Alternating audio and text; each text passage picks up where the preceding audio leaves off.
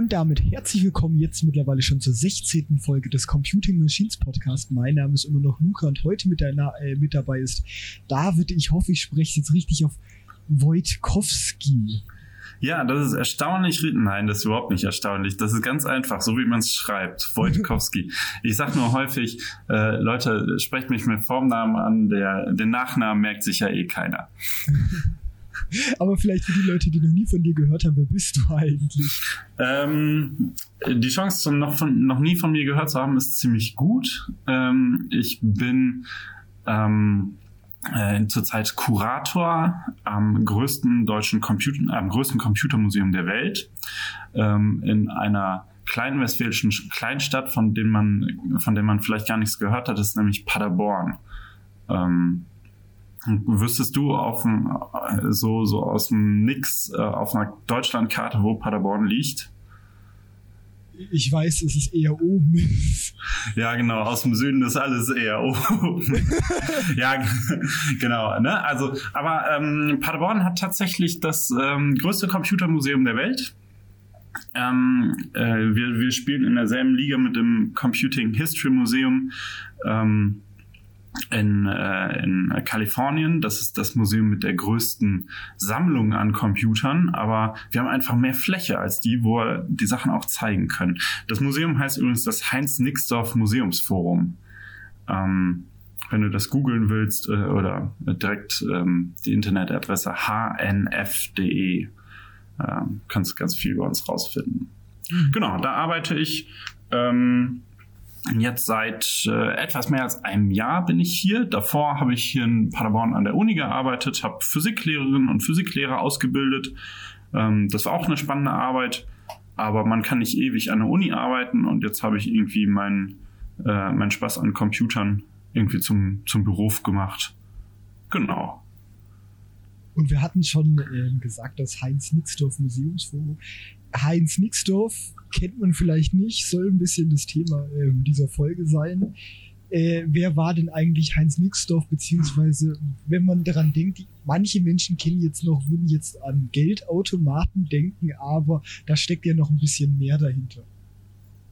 Ja, genau, Geldautomaten, das ist, ähm, ich glaube, die, die erste Gelegenheit, bei der ich den Namen Nixdorf gehört habe, war gar nicht Geldautomat, sondern ähm, als ich noch ein kleiner Junge war, sagen wir mal Anfang der 90er, hatte ich einen Freund, der, der besaß schon einen PC. Bei uns zu Hause gab es das noch gar nicht. Und der war von Siemens Nixdorf.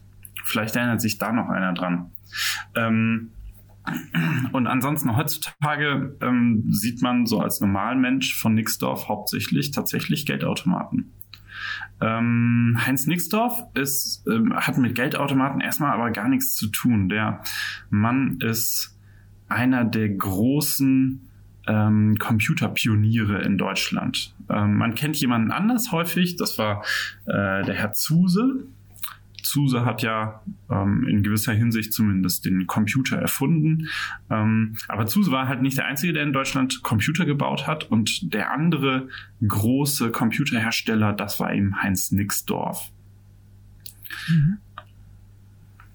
Vielleicht sollte man jetzt da fragen, wann hat er denn angefangen, Computer zu bauen? Weil ähm, Zuse kennt man ja äh, so im äh, Dritten Reich hat er ja schon angefangen, Computer zu bauen. Vielleicht mm, zur genau. zeitlichen Einordnung, wann hat Nixdorf denn dann angefangen, Computer zu bauen, beziehungsweise was hat er denn für Computer eigentlich gebaut? Ähm, wann er angefangen hat, Computer zu bauen, kommt ein bisschen drauf an, was man so als Computer gelten lässt. Also das ist ja gerade so in der Anfangszeit der so äh, vor, während, nach des Zweiten Weltkriegs sind ja ganz viele Sachen entstanden, die Rechenmaschinen sind, elektronische Rechner, ähm, die zum Teil nur rechnen konnten, zum Teil aber auch programmiert werden konnten. Und äh, ich neige mal dazu, so ein Ding nur dann Computer zu nennen, wenn ich es auch programmieren kann. Ähm, und die ersten Dinge, die Nixdorf gebaut hat, waren in diesem Sinne äh, nicht programmierbar. Das waren Rechner.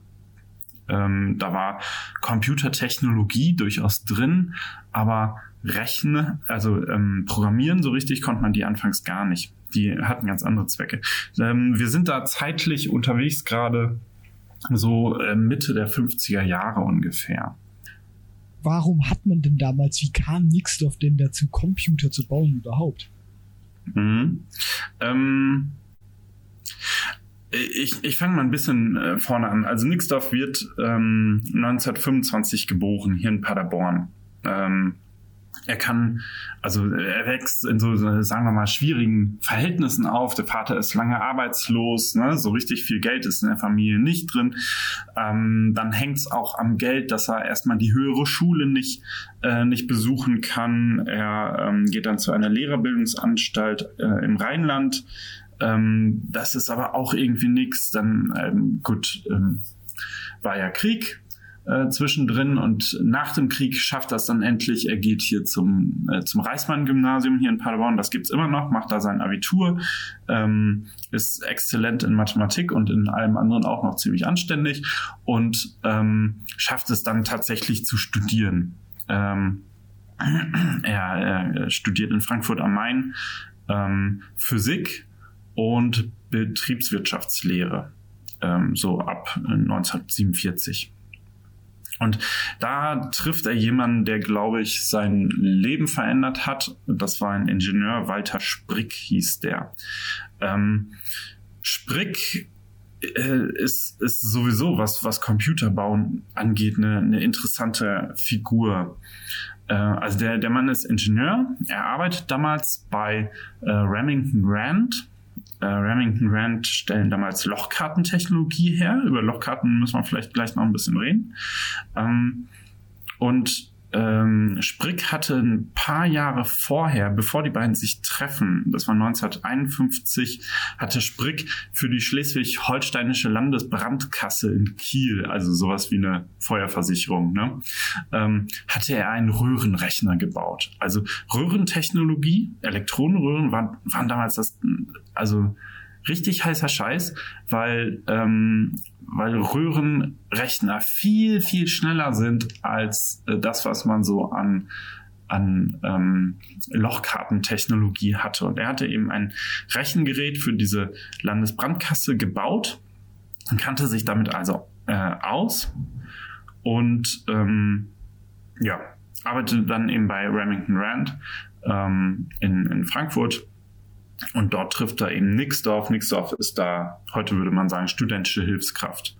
Und ähm, Sprick erklärt Nixdorf quasi die Technologie, die er da baut. Ähm, er hatte, wenn mich das nicht täuscht, äh, in Kiel ein ein Gerät gebaut, das multiplizieren kann. Multiplizieren als, als Rechenschaltung umzusetzen ist ja nicht ganz so trivial, aber doch gut möglich, dass das auch ein Anfänger hinkriegt. Und äh, Nixdorf hatte das recht schnell verstanden, wie das funktioniert und konnte damit auch arbeiten. Und die beiden äh, tauschen sich richtig intensiv aus. Und zwar nicht nur in dieser Zeit bei Remington Rand, sondern auch danach äh, über Jahre und Jahrzehnte. Also als 25 Jahre später, 1977, als da die Nixdorf Computer AG ähm, ihr 25-jähriges Jubiläum feiert ähm, und, und Nixdorf in der Zwischenzeit ein gemachter Mann ist, ne, da sitzt in der ersten Reihe bei der Festveranstaltung sitzt Walter Sprick mit seiner Frau. Da gibt's Fotos von.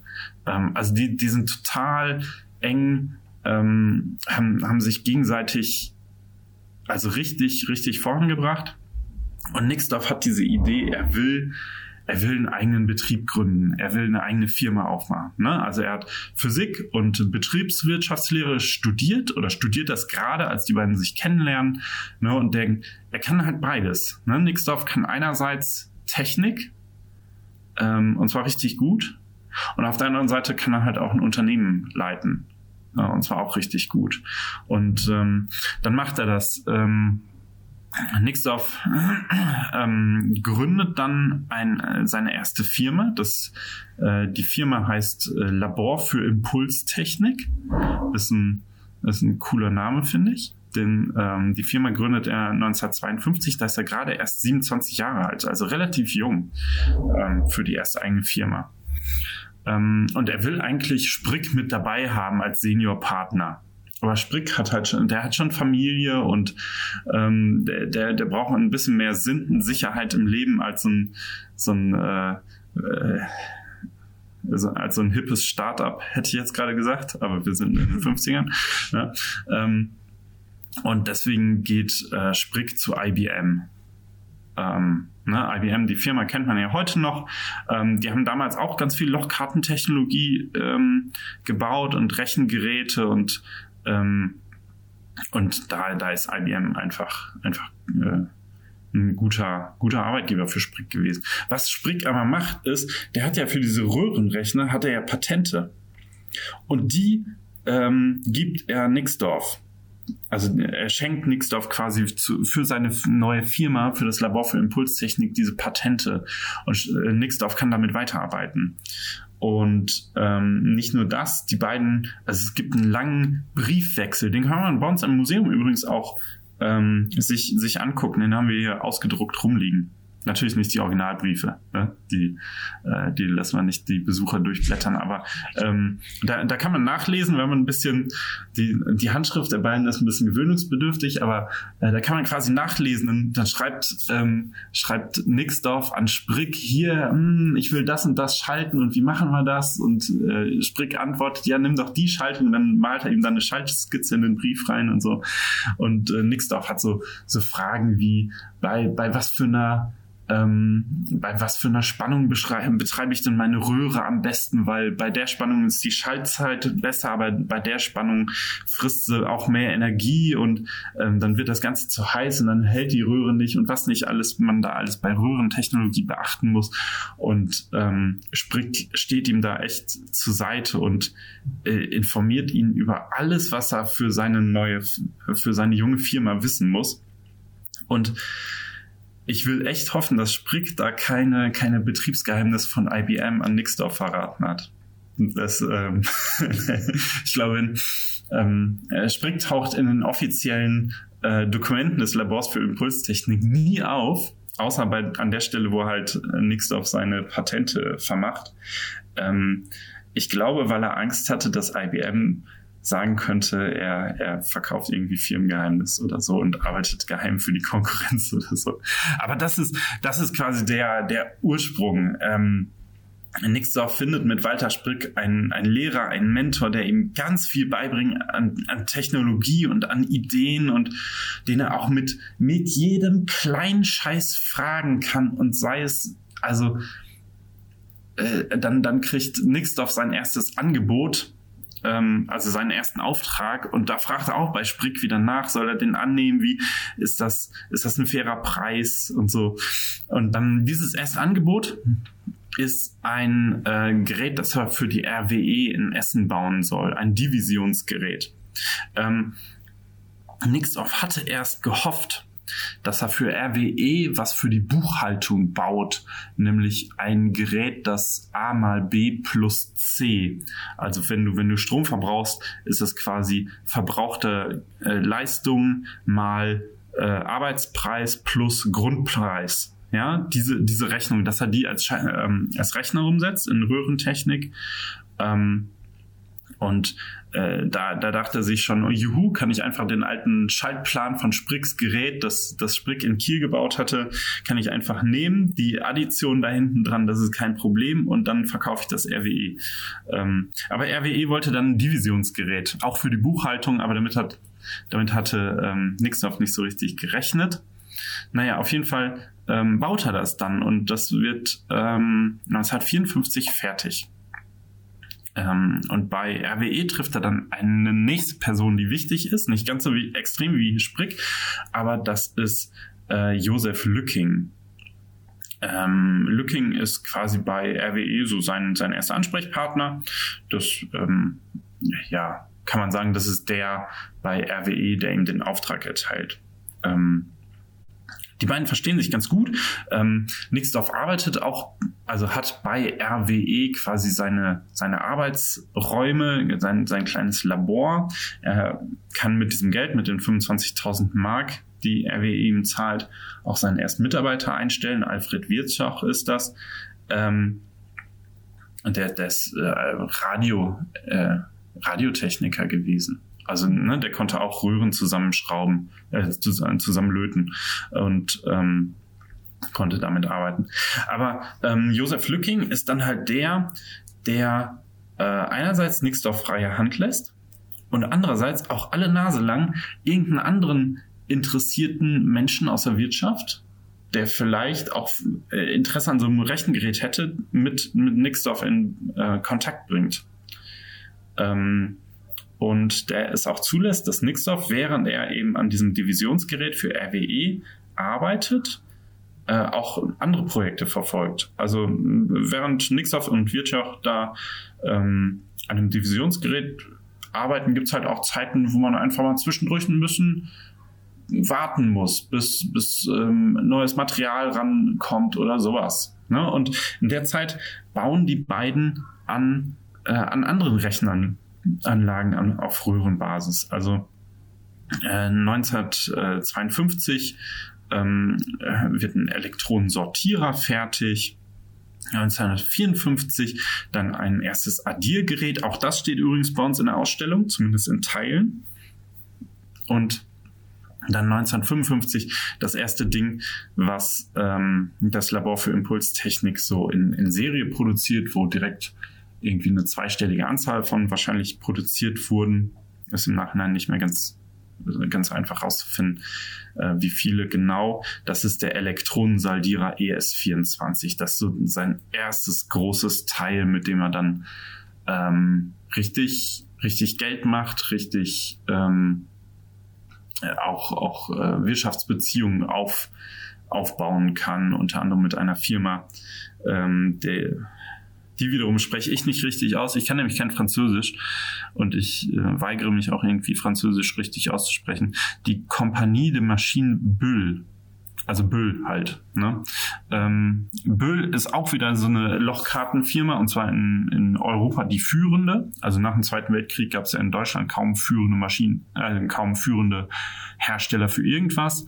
Ähm, und Böll war eben eine französische Firma, die auch den deutschen Markt da ziemlich dominiert hat. Und ähm, mit denen geht er ein, ein Handelsabkommen ein und das, das davon profitiert er richtig. Und das ist, das ist so der erste Schwung seiner, seiner Firma. Ähm, mhm. Vielleicht könnte man jetzt auch fragen, wer hat denn diese ersten Computer genutzt? Ich nehme an, das war mehr aus der Wirtschaft als aus der Technik. Mhm, genau. Ähm, also da sind erstmal zwei, zwei grundsätzliche Dinge. Das eine ist, ähm, ich überlege jetzt gerade, mit welcher Seite wir anfangen. Ich glaube, wir fangen mal mit der Lochkartentechnik an. Ähm, Lochkarten gibt es ja schon ein Weilchen. Irgendwie Hermann Hollerith hat die Dinger Ende des 19. Jahrhunderts so richtig im großen Stil in, in Benutzung gebracht. Die Idee ist schon länger. Die, ist, die stammt von Anfang des 19. Jahrhunderts irgendwann. In den 20ern patentiert dann IBM diese Standard äh, 80 Spalten Lochkarte die, wenn, wenn, wenn du Lochkarten googelst oder Punchcards, siehst du ein Standardformat, das sind 80-spaltige Hollerith-Lochkarten, die hat IBM in den 20ern ähm, äh, patentiert. Und da gibt es einen ganzen Maschinenpark an Geräten für. Ja, also es gibt einen Locher, der halt die, die Daten da reinlocht. Dann gibt es ein Gerät, das die Karten sortiert, das ist ein äh, Lochkartensortierer. Ähm, dann äh, gibt's auch Geräte, die damit äh, was rechnen, also wo du so einen Stapel Lochkarten durchschicken kannst und dann wird zum Beispiel eine gewisse Zahl darauf aufaddiert äh, oder multipliziert mit irgendwas. Ähm, es gibt äh, Lochkarten-Doppler, die entweder, entweder hast du da eine Karte und kriegst quasi eine identische Karte wieder raus oder du hast eine Karte, liest das aus, was drauf gelocht ist, rechnest damit irgendwas und brauchst halt ein Rechengerät und speist das Rechenergebnis dann wieder ein und äh, lochst dann das Rechenergebnis auf eine, auf eine neue Karte. Na, also stell dir vor, so ein typischer Anwendungsfall wäre, ähm, wären zum Beispiel Banken. Ja, ähm, Nixdorf produziert auch später viel für Banken. Ähm, also äh, wenn ich in eine Bank gehe, das ist übrigens jetzt eine Szene, die haben wir für, für hier fürs äh, Museum nachmodelliert, weil wir einen Nachbau, einen funktionsfähigen Nachbau des Elektronensalierers ES24 haben. Ähm, und da haben wir die modelliert, die gibt's quasi als App bei uns, kann man an dem ES24 Nachbau quasi nachvollziehen. Aber äh, ähm, wenn du als Kunde in eine Bank gehst und sagst hier, ich will so und so viel Geld abheben oder ich will das und das überweisen, ist das also eine Transaktion auf deinem Konto und die wird dann in eine Lochkarte äh, gelocht, zusammen mit deiner ähm, deiner Kontonummer und einem Datum und äh, was weiß ich noch, was die an Metainformationen dazu lochen wollen.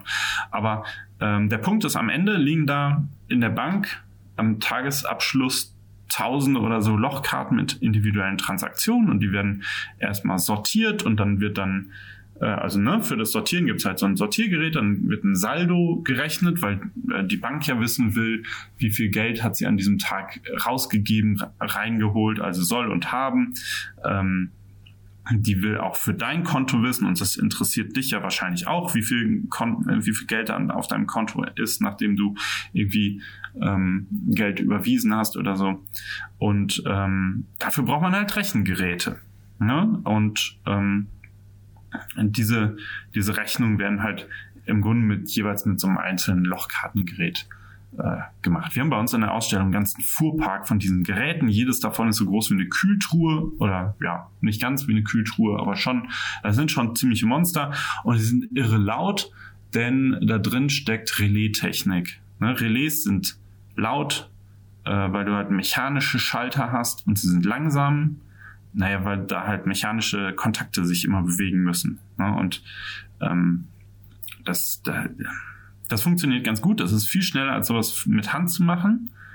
Aber laut und langsam sind die halt doch. Und ähm, diese Idee hinter Nixdorfs frühen Rechengeräten ist einfach zu sagen, okay, komm, wir ersetzen die, den, quasi die, die Rechenkomponente von so einer Lochkartenmaschinerie, die ersetzen wir gegen unsere Elektronenröhren.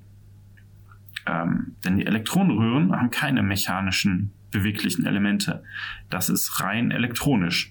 Ähm, und das ist irgendwie ein Faktor ja, vier oder fünf schneller mindestens oder sogar noch schneller. Also wir haben hier im Haus eine halbwegs funktionierende IBM D11 aus den 20er Jahren.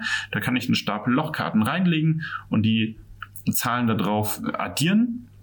Und die Karte frisst sowas wie zweieinhalb Karten pro Sekunde. Und macht bei jeder Karte, die sie reinzieht, so ein lautes Klack. Ähm, und das ist nur der Einzugmechanismus, das ist noch nicht das Rechenwerk. Das ähm, willst gar nicht wissen, wie laut das ist.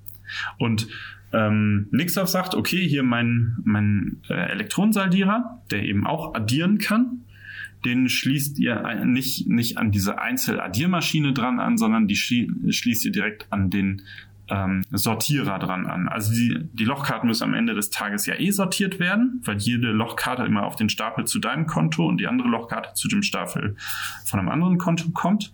Also sortiert werden müssen die Dinger eh. Und wenn die eh sortiert werden, dann kann man sie bei der Gelegenheit auch aufaddieren, also saldieren. Und äh, so ein Lochkarten ähm, Sortierer von Büll, der macht direkt sowas wie 48.000 Karten in einer Stunde. Das sind statt zweieinhalb pro Sekunde, wie die alte DL von IBM, ähm, sind das direkt irgendwie elf oder zwölf pro Sekunde. Das ist viel schneller. Und ähm, Nixdorf geht da auch total, total begeistert mit, mit an die Presse und sagt hier, das ist, das ist lichtschnell, das ist zeitlos, das ist total abgefahrenes Zeug. Okay, die Formulierung stammt jetzt von mir. Aber ähm, äh, also man, wenn man sein, seine Werbetexte liest, merkt man so richtig, wie er unglaublich mit dieser Technologie angibt und allen unter die Nase reibt, wie unglaublich schnell das ist. Und das ist keine, also in Lochkartentechnik keine auch nur ansatzweise so schnelle Rechnung gibt. Und damit hat er auch unter uns zumindest für die Zeit recht. Ähm, mhm.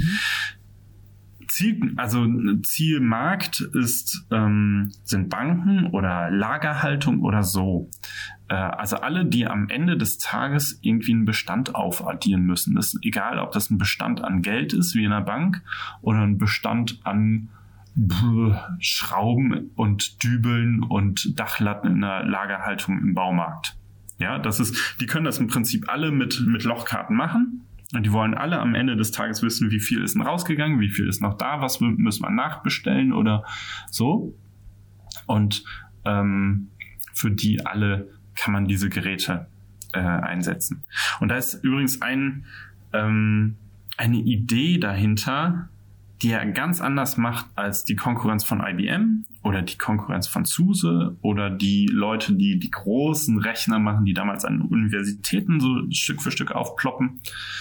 Ähm, wenn du in der Zeit einen SUSE-Rechner kaufst, Mitte der 50er Jahre, hm, erstens ist das noch ein, noch ein, äh, kein, noch kein Röhrenrechner, sondern das ist ein, ähm, ein Relais-Rechner, weil SUSE damals noch Relais baut. Ähm, aber Röhrenrechner gibt es durchaus. Also die ersten großen Röhrenrechner sind in den 40er Jahren in den USA und in Großbritannien entstanden. Ähm, aber das sind alles dann Rechengeräte, die können alles. Also so ein SUSE-Rechner, der kann mindestens addieren, subtrahieren, multiplizieren, dividieren, der kann Wurzel ziehen, der kann dir trigonometrische, logarithmische, was nicht alles an Funktionen, ähm, die sind für die Wissenschaft gemacht. Und auch, ähm, also ein paar Jahre vorher wird in Großbritannien der EDSAC, das ist der so der zweite große Röhrenrechner, äh, gebaut. Der kann auch alles. Der hat sogar eine, schon eine, ähm, eine, eine Funktionsbibliothek, mit der der dir alle möglichen mathematischen Funktionen berechnen kann. Ähm, so, und Nixdorf sagt hier, äh, wofür brauchen wir das alles? Also klar, Wissenschaft braucht sowas. Und es gibt bestimmt auch Unternehmen, die sowas brauchen.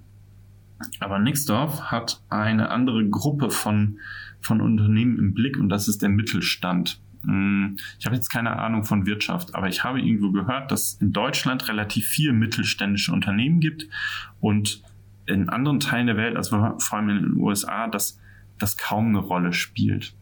Und Nixdorf sagt einfach hier, äh, so ein mittelständisches Unternehmen, das braucht keinen wissenschaftlichen Rechner. Was sollen die denn damit? Die wollen am Ende des Tages aufaddieren, wie viel Schrauben in ihrem Lager sind.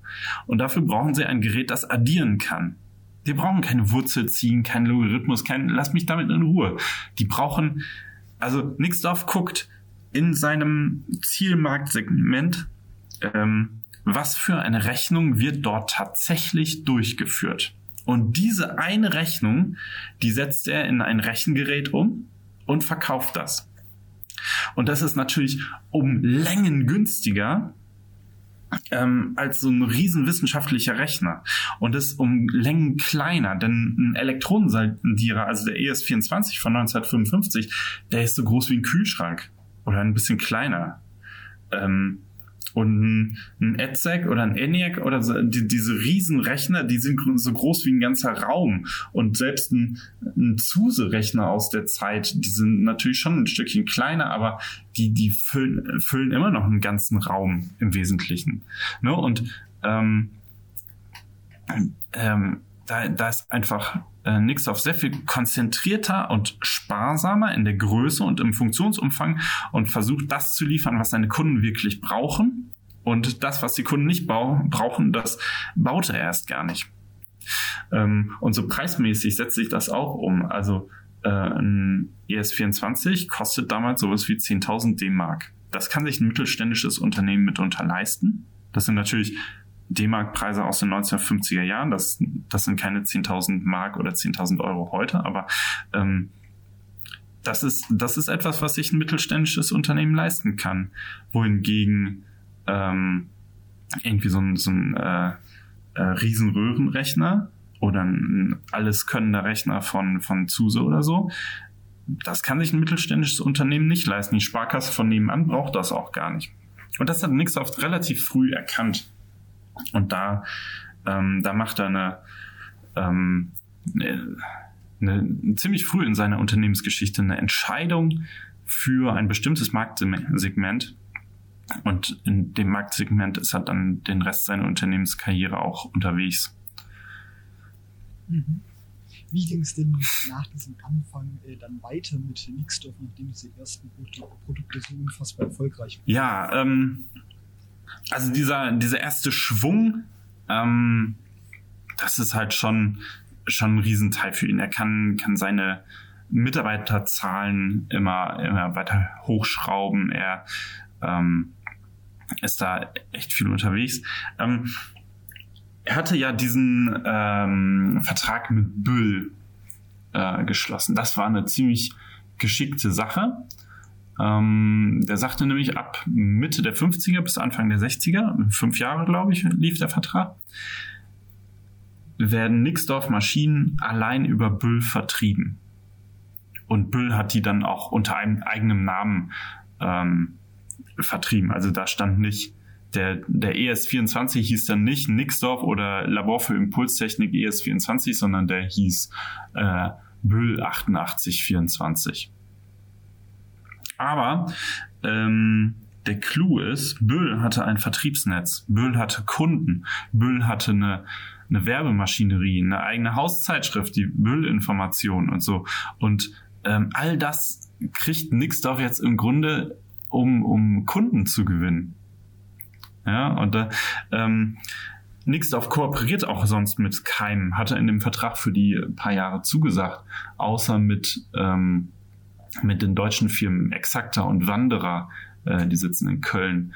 Ähm, weil äh, im Grunde nur weil Exakta und Wanderer äh, Büllmaschinen vertrieben haben und das im Grunde nur nur Kooperation mit Büll war. Also auf jeden Fall ähm, er er schafft es auf diese Art ähm, einfach äh, Technologie zu vertreiben, ohne ein eigenes Vertriebnetz, ein Vertriebsnetz aufzu, aufbauen zu müssen. Das ist total praktisch. Ähm, in den, also eine schöne Anekdote ist, er hatte äh, eine ganze Menge solcher Rechenmaschinen zur, das spreche ich auch wieder falsch aus, zur Credit Lyonnais ist das richtig? Also es ist eine französische Bank. ähm, ich kann es nicht überprüfen, ich spreche auch kein Französisch. und es gibt auch und, es, es, gibt unter dem unter dem Podcast gibt auch keinen Kommentarbereich, wo jetzt Leute, ah, das spricht mal ganz anders aus, ihr Deppen könnt ja alle kein Französisch oder so. Ähm, also auf jeden Fall. auf jeden Fall. Ähm, da gibt es eine, eine Anekdote, die erzählt Manfred Scheller. Äh, Scheller war bei Nixdorf relativ früh in diesen Anfangszeiten ähm, als, als Ingenieur und Entwickler und sowas alles tätig. Und der kriegt von, von Nixdorf einen Anruf und sagte hier, ähm, in, in Paris, da, da ist ein ganzer Rechensaal. Also damals hatte man Riesenräume, wo diese Rechengeräte drin standen. Und der, der, die ganzen Nixdorf-Geräte, die da drin stehen, die rechnen alles falsch. Also das ist erstmal schwierig, weil in dem Moment, wo man ja technische Geräte zum Rechnen einsetzt, äh, rechnet das ja keiner von Hand nach. Und irgendwann nach, ich weiß nicht wie langer Zeit, fällt es dann jemand, jemandem auf bei dieser großen Bank, dass da auf, ich weiß nicht wie viele Tage in der Vergangenheit nur Grütze bei den Rechnungen der Nix-Auf-Geräte rausgekommen ist. Ähm, und die beiden fahren dahin und kommen in diese Rechen, äh, in diesem Rechenzentrum, würde man es heute vielleicht nennen. Ja, und es ist so warm, dass man da im Grunde nur im Unterhemd arbeiten kann, weil diese, also ähm, Röhrentechnologie hat einen riesen Nachteil. Röhren muss man, damit sie gut funktionieren, heizen. So ein ES24, der hat irgendwie 396 Röhren. Jede Röhre macht zweieinhalb Watt Hitze. Das heißt, das Ding bringt einfach im laufenden Betrieb nur, damit man es so heiß machen kann, dass es läuft, bringt das ein Kilowatt Leistung raus. Ja, und jetzt stellen die einen großen Raum vor mit, sagen wir, 20 von diesen Geräten. Da braucht man keine Heizung mehr. Ähm, äh, noch, noch eine Anekdote an der Stelle. Äh, bei RWE, das Gerät, das sie da gebaut haben, das Divisionsgerät, da hat RWE einfach in dem Raum, wo die Lochkartenmaschinen standen, hat, ähm, haben die Mitarbeiter den Heizkörper ausgebaut und das war dann die Ecke, wo, wo äh, Nixdorf und Wirtschaft äh, das ähm, Röhrengerät reinbauen sollten. Also so groß durfte es ungefähr sein. Und das ist ganz witzig, weil das Röhrengerät macht ganz locker mehr Hitze als die Heizung, die da vorher war. Also auf jeden Fall, Nixdorf und Scheller arbeiten da und gucken und äh, es stellt sich heraus, diese Rechengeräte, die haben ja keinen Speicher oder so, sondern die rechnen immer weiter. Es sei denn, man muss nach jeder Rechnung quasi das Ergebnis ablesen und dann wird es genullt und dann kann man weiterrechnen. Ähm, und die Nullleitung, also das Kabel, das an der Rückseite quasi einmal von oben bis unten durchläuft, ähm, diese Nullleiter, äh, Nullleitung hatte, ähm, äh, hatte der, der Hitze einfach nicht standgehalten. und deswegen wurden die Dinger nicht mehr nach jeder Rechnung auf Null gesetzt, sondern rechneten quasi mit, mit dem letzten Rechenergebnis weiter. Ähm, ja, war, also war schwer zu finden und leicht zu reparieren, wie das halt so ist. Ähm, solche Sachen gibt es auch häufiger. Also eine andere Anekdote aus der Zeit ist, ähm, Nixdorf hatte mittlerweile so, wir sind jetzt Ende der 50er, Anfang der 60er, ähm, hatte natürlich mittlerweile genug Mitarbeiter, die jetzt dann zu Kunden rausschicken konnte, um dass sie, ähm, dass sie da Reparaturen vornahmen. Und ähm, ich weiß nicht, ob du schon mal für jemanden einen Computer repariert hast. Ähm, aber das Schlimmste, was einem dabei passieren kann, ist, dass der, der das Problem mit dem Computer hat, nicht so richtig beschreiben kann, wo das Problem liegt. Ähm, ne? Ja, genau, so. Ne? Ähm, und äh, das ist natürlich blöd für so einen Support, wenn, wenn der da anreist. Ähm, das ist natürlich blöd für so einen Support, wenn der da anreist und sagt, äh, und, und, die Leute da sagen, ja, irgendwas funktioniert hier nicht. Ja, und was funktioniert, ja, ähm, äh, irgendwie ist, es kommt da nicht, weiß, wissen wir auch nicht so genau. Ja, und dann stehst du da. Und ähm, in Dortmund bei einer Firma, die ähm, äh, die Nixdorf-Geräte einsetzte, ähm, gab es eine, eine Person, eine, eine junge Frau, Renate Ring hieß die, die dort Daten eingab und die konnte erstaunlich gut technische Fehler beschreiben. Da war Nixdorf hin und weg, dass, dass jemand so präzise Fehler beschreiben kann. Ähm, und naja, es, äh, es kommt, wie es kommen muss. Die beiden heiraten 1960. Ähm, sie heißt mittlerweile Renate Nixdorf. Ähm, die beiden haben äh, drei Kinder, drei Söhne. Und ähm, ja, alles nur, weil die Frau, nein, das ist wahrscheinlich, wahrscheinlich nur eine schöne Anekdote. Wahrscheinlich gab es da noch mehr, was er an ihr gefunden hat und sie an ihm. Aber ähm, das, das finde ich einfach eine witzige Idee, das witzige Geschichte, dass die beiden sich so bei, bei dem Problem von, von Fehlersuche ähm, getroffen haben. Aber zurück zur Technik. Also mh, mm, der Elektronensaldierer 1955, äh, 1956 dann der Elektronenmultiplizierer.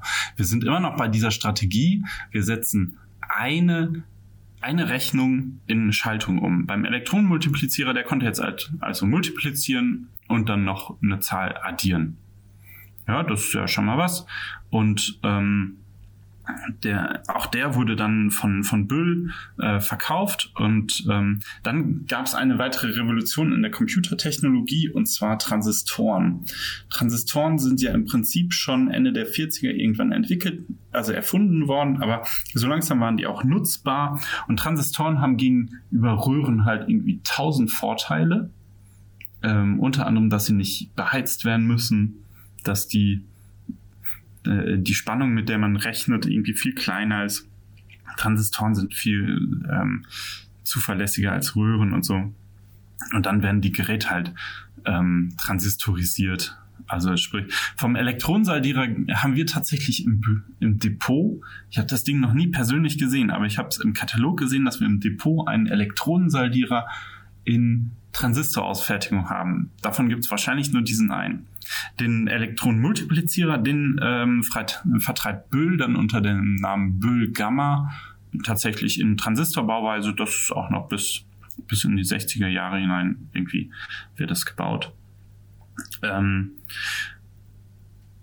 und ähm, Nixdorf verlegt in der Zwischenzeit, also der hat sich jetzt von, von RWE soweit emanzipiert, ne, verlegt sein, ähm, äh, sein Labor für Impulstechnik nach Paderborn in die Pontanusstraße. Das ist, kannst du dir vorstellen, Paderborn war damals so ähm, eine, eine große Kirche. Also Paderborn ist Bischofssitz, beziehungsweise damals schon Erzbischofssitz. Drumherum eine schöne mittelalterliche Altstadt und dann ganz viel Felder. Weideland, Ackerland, ne? So. Ähm, heute würde man sagen, strukturschwacher Raum. Und äh, sein, sein erstes Werk in der Pontanestraße, das konnte man echt nur über, über einen Feldweg erreichen. Ähm, Und das war eine kluge Sache, denn der hat in den, in den nächsten fünf Jahren hat er irgendwie zehn, elf Mal Erweiterungen da dran gebaut und hatte ja viel Platz, denn es waren ja nur Felder drumherum. Hätte er das irgendwie im Industriegebiet mitten in der Stadt gebaut, hätte er nie so viel so unkompliziert erweitern können. Ähm, naja, also er, er produziert wie der Weltmeister. Es, ähm, es kommen dann so äh, Magnetkontenrechner, also es ist immer noch eine Idee, eine Technologie, die Lochkartentechnologie ganz ähnlich ist, aber jetzt haben die Lochkarten Magnetstreifen und mit dem Magnetstreifen ähm, äh, geht das Ganze nochmal schneller. Aber das sind immer noch solche Buchhaltermaschinen. Und von Nixdorf gibt es ein, ein, bestimmt, ein, ein bekanntes Zitat, das schreibt der Spiegel 1968. Ich habe keine Ahnung, ob, da, ob er das wirklich mal gesagt hat, aber es ist bekannt genug. Ähm, Computer müssen so klein sein, dass sie in die linke untere Schublade eines Buchhalterschreibtischs passen. Das, das finde ich irgendwie äh, spannend spezifisch. Die linke untere äh, Schublade eines Buchhalterschreibtischs. Ähm, ich weiß nicht, was würdest du sagen? Wann ist das erste Mal ein, ein Computer gebaut worden, der tatsächlich in, links unten in deine Schreibtischschublade passt? Ähm, ich habe erst, ich habe keine Schreibtischschublade. Okay, ja, das, das, das macht es schwieriger. In den, in den 70ern, 80ern. Ja? Hm. Ähm. Also ich weiß noch, dass mein schon mindestens nee, nee, das ist ähm, ich hätte jetzt nämlich gesagt, das war viel später der Fall. Also irgendwie mein erster Computer 1996, das war ein PC mit einem IBM Pentium kompatiblen Prozessor, ähm, der der hätte niemals in eine, in eine Schublade gepasst. Und ich glaube, so aus meiner Kindheit kenne ich auch im Grunde keine richtigen PCs, die in eine Schublade passen. Okay, so ein C64 passt natürlich in eine, in eine Schublade, aber ähm, ja, gut, okay. Aber äh, ne, das ist, also, das sagt er irgendwann in den 60er Jahren, wenn der 68 vom Spiegel damit zitiert wird. Da waren wir technologisch definitiv noch nicht so weit. Ne, aber wir sind immer noch so in diesem, Gedankengang, Computer müssen klein sein. Computer, also du brauchst die Rechenpower für deine Arbeit, muss an deinem Schreibtisch verfügbar sein und nicht im Rechenzentrum auf der anderen Seite des Campus oder am anderen Ende der Stadt oder wo ganz anders. Ähm, also das ist quasi ähm, die, die dezentrale Datenverarbeitung. Ähm, das, das ist so eine, ein Thema, das, das Nixdorf immer wieder, immer wieder aufbringt. Mhm. Und, Und das, das sind. Ja auch, das war damals ja auch relativ revolutionär noch, weil davor hat man ja gesagt, man bräuchte nur Großrechner. Das war nicht nur revolution, äh, äh, nicht nur relativ revolutionär, das war total neu. Ähm, ich habe ja im Nachhinein ein bisschen den Verdacht, also ich war ja damals nicht dabei, mich gab es ja dann noch nicht. Aber ich habe das, äh, den Verdacht, diese Idee, man bräuchte nur Großrechner, das liegt auch daran, dass man, wenn du so einen Großrechner, wenn du dir einmal einen gekauft hast, hast als Unternehmen, den Riesenbatzen Geld willst du ja auch kein zweites Mal wieder ausgeben müssen. Stell dir vor, du denkst so in, in finanziellen Regionen, die ein Großrechner kostet, und dann sagt dir einer, so ein Teil bitte an jeden Schreibtisch das, da, da, da kriegst du ja Stress mit deiner Buchhaltung, wenn, wenn du denen sagst, hier so, so viel Geld und jetzt für jeden Mitarbeiter ein. Das, das, das geht ja überhaupt nicht. Aber Nixdorf sagt, doch, das muss sein. Das ist total gut, weil dann jeder an seinem Schreibtisch direkt die Rechenleistung hat. Und der Weg dahin ist, kleinere Computer zu bauen also nicht, nicht physisch kleinere, es geht nicht um die Ausmaße. Wie groß in den Ausmaßen ein Computer ist, das hängt von, Technologie ab, von Miniaturisierungsgrad. Da sind, also wir waren jetzt gerade irgendwie von den 60ern in, äh, von den 50ern in die 60er Jahre, da fing es so gerade an, dass man ähm, dass man mehrere Baugruppen auf einen Chip bauen konnte und einen ganzen Prozessor auf einen Chip und Speicher auf einen Chip. Und heute, wenn du dir dein Smartphone anguckst, sind da noch ganz viel mehr Sachen auf einem Chip. Und Chips sind einfach kleiner als einzelne Transistoren und schon erst recht kleiner als einzelne Elektronenröhren. Na, also das ist, das ist eine technologische Frage. Aber die, die Idee für die Arbeitswelt, die Nixdorf da hat, ist äh, ist, ist unglaublich. Zu sagen, wir brauchen nicht einen Rechner, der alles für alle rechnet, sondern jeder braucht einen Rechner, der so viel Rechenleistung hat, wie ich an meinem Schreibtisch halt hier brauche. Nur ich brauche an meinem Schreibtisch nur begrenzt viel Rechenleistung, aber die, die soll ich dann auch haben. Und das ist, das ist eine Idee, die damals, also vielleicht auch von vielen gar nicht verstanden wurde.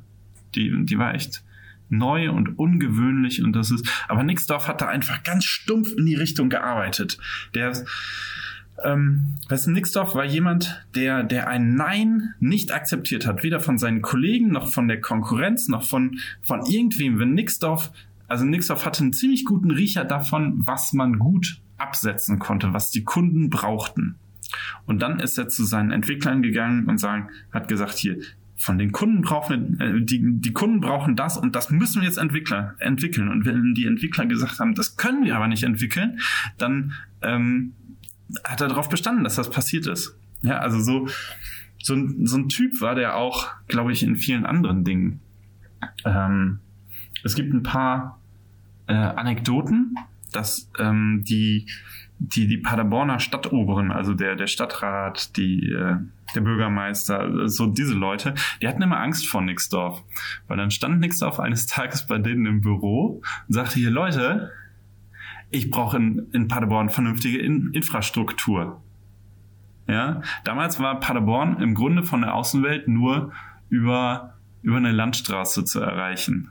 Und Nixdorf hat gesagt, wie soll ich denn hier vernünftig Hochtechnologie produzieren, wenn man hier nur über eine Landstraße hinkommt? Das geht doch nicht. Wir brauchen in Paderborn eine Autobahn und einen Autobahnanschluss. Das, und dann hat er mit der, mit der Faust auf den Tisch gemacht das mache ich jetzt nicht, weil das auf der Aufnahme gleich ganz furchtbar klingt. Aber ja, dann hat er, hat er mit der Faust auf den Tisch gehauen und sagt, wir brauchen einen Autobahnanschluss. Und er hat kein Nein akzeptiert, kein später, kein vielleicht, sondern nur ein Ja. Und er ist da echt so lange hingegangen, bis endlich hier in Paderborn ein Autobahnanschluss steht. Heute gibt's die A33. Ich fahre da alle paar paar Wochen drauf. Also im Grunde immer, wenn ich, wenn ich Paderborn irgendwie nach Norden oder Süden verlasse, benutze ich diese Autobahn. Aber wenn Nixdorf nicht gesagt hätte, ich will ja diese Autobahn, dann ähm, wird es sie heute nicht geben. Ja, und kaum war dann diese Autobahn äh, durchgesetzt, ähm, kriegten die Leute in Düsseldorf, also in, in, der Ministerpräsident und äh, das Verkehrsministerium und wer nicht alles, äh, von ihm Besuch, weil er sagte, hier, also Nixdorf war jemand, dem, dem Westfalen ziemlich am Herzen lag, ne? Ähm, der war hier einfach groß geworden. Als, als er klein war, war Westfalen noch eine eigene preußische Provinz und die, die Rheinprovinz, das waren die, die Leute da drüben. Westfalen und Rheinländer können sich ja bis heute nicht leiden. So ein bisschen wie Baden und äh, Schwaben. Ja, und ähm, nur, nur schlimmer. Und ähm, dann, dann ist er nach Düsseldorf und hat gesagt, hier, Herrschaften, warum gibt es eigentlich im Rheinland zwei gigantische Flughäfen und in Westfalen gibt's keine? Das geht doch nicht. Er, also er hat auch so, so ein bisschen Angst, dass, dass die Westfalen einfach zu wenig abkriegen. Ja, und ähm, ja, dann ähm, gibt es eine Anekdote, dass er, dass er quasi so ähm, mal, mal wieder zurück in die Heimat kommt von irgendeiner Auslandsreise, ist halt am, im Rheinland gelandet, Köln-Bonn oder Düsseldorf, keine Ahnung, so mit dem Auto, fährt mit dem Auto die A44 lang, ne, Ruhrgebiet, Dortmund, Unna, Werl, Soest, er bitte anrüchte Lippstadt und Geseke und dann sagt er, hier, hier irgendwo müsste doch jetzt der, der große westfälische Flughafen stehen. Ja, guck mal heute auf eine Karte. Paderborn, Lippstadt, der Flughafen steht genau da. Ja, ähm, und auch, auch das ist etwas, was er hier ähm, äh, im Grunde für sein Unternehmen durchgesetzt hat. Und er hat immer gesagt zu den, zu den, zur Politik, hier, wenn ihr das nicht finanziert, dann ähm, gehe ich nach München. Ja, also er hat, häufiger damit gedroht, dass er nach München geht, weil in München die Infrastruktur besser ist als hier in Westfalen.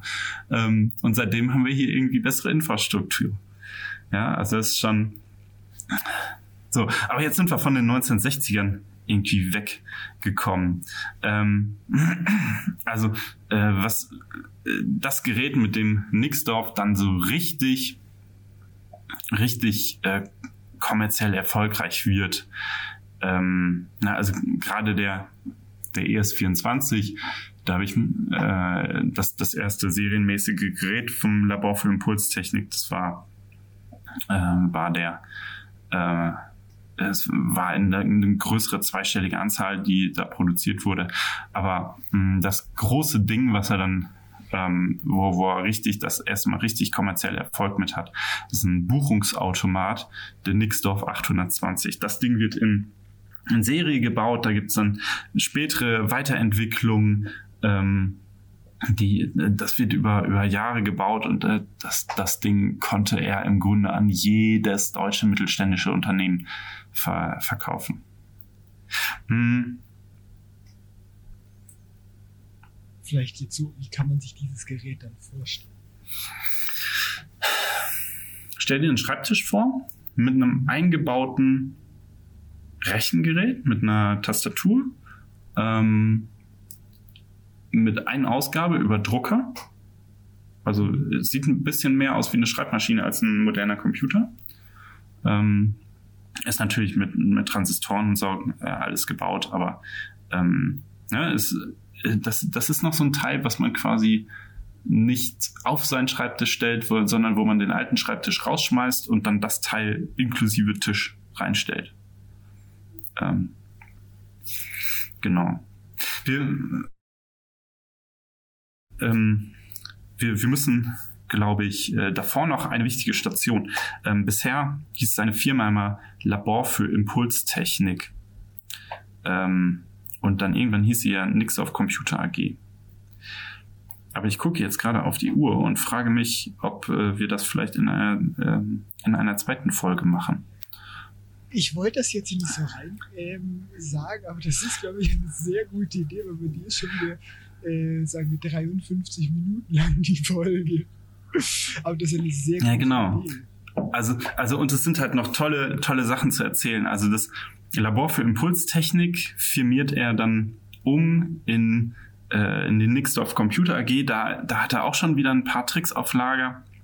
Ähm, dann, ähm, ach, ich habe noch tausend Anekdoten rausgesucht, über die, das, die wir gerne reden können. und da ist genau. Und ähm, um das, um das Ganze ein bisschen, ein bisschen äh, clickbaity zu enden, ähm, 1986 findet ja die erste Cebit in Hannover statt. Ne? Und was da passiert, das hat Nixdorf und seiner Firma echt, äh, echt umgehauen. Also wenn ihr das erfahren wird, hört die nächste Folge und um die Folge zum Abschluss zu bringen, schon mal ähm, jetzt hier ähm, herzlichen Dank, dass du die Zeit genommen hast, hier die ähm, Folge mit mir aufzunehmen. Ich glaube, das ist eine sehr interessante Folge geworden, ähm, die auch sehr viele Anekdoten beinhaltet, an die man vielleicht nicht ganz so denkt, aber doch sehr interessant und teilweise auch sehr lustig waren. Herzlichen Dank dafür. Ja, das hoffe ich doch. Äh, ganz viel davon kann man übrigens live sehen. Also im Grunde alle Geräte, über die ich jetzt gesprochen habe, kann man live sehen im Heinz-Nixdorf Museumsforum in Paderborn. Auch äh, der Ort, wo das, ähm, wo das Museum heute beheimatet ist, werden wir in der nächsten Folge bestimmt drüber reden müssen. Ähm, genau. Und ja, ich danke mich, bedanke mich erstmal für, für das Gespräch. Es hat äh, mir auch Spaß gemacht ich glaube, das hat man sehr gehört und das ist immer sehr angenehm, Leuten zuzuhören, die sich wirklich für ihr Thema so ähm, begeistern. Das ist immer schön. Jo. Und äh, ich glaube, dann sage ich auch zu euch, liebe Zuhörer, mal Tschüss und dann bis zur nächsten Folge.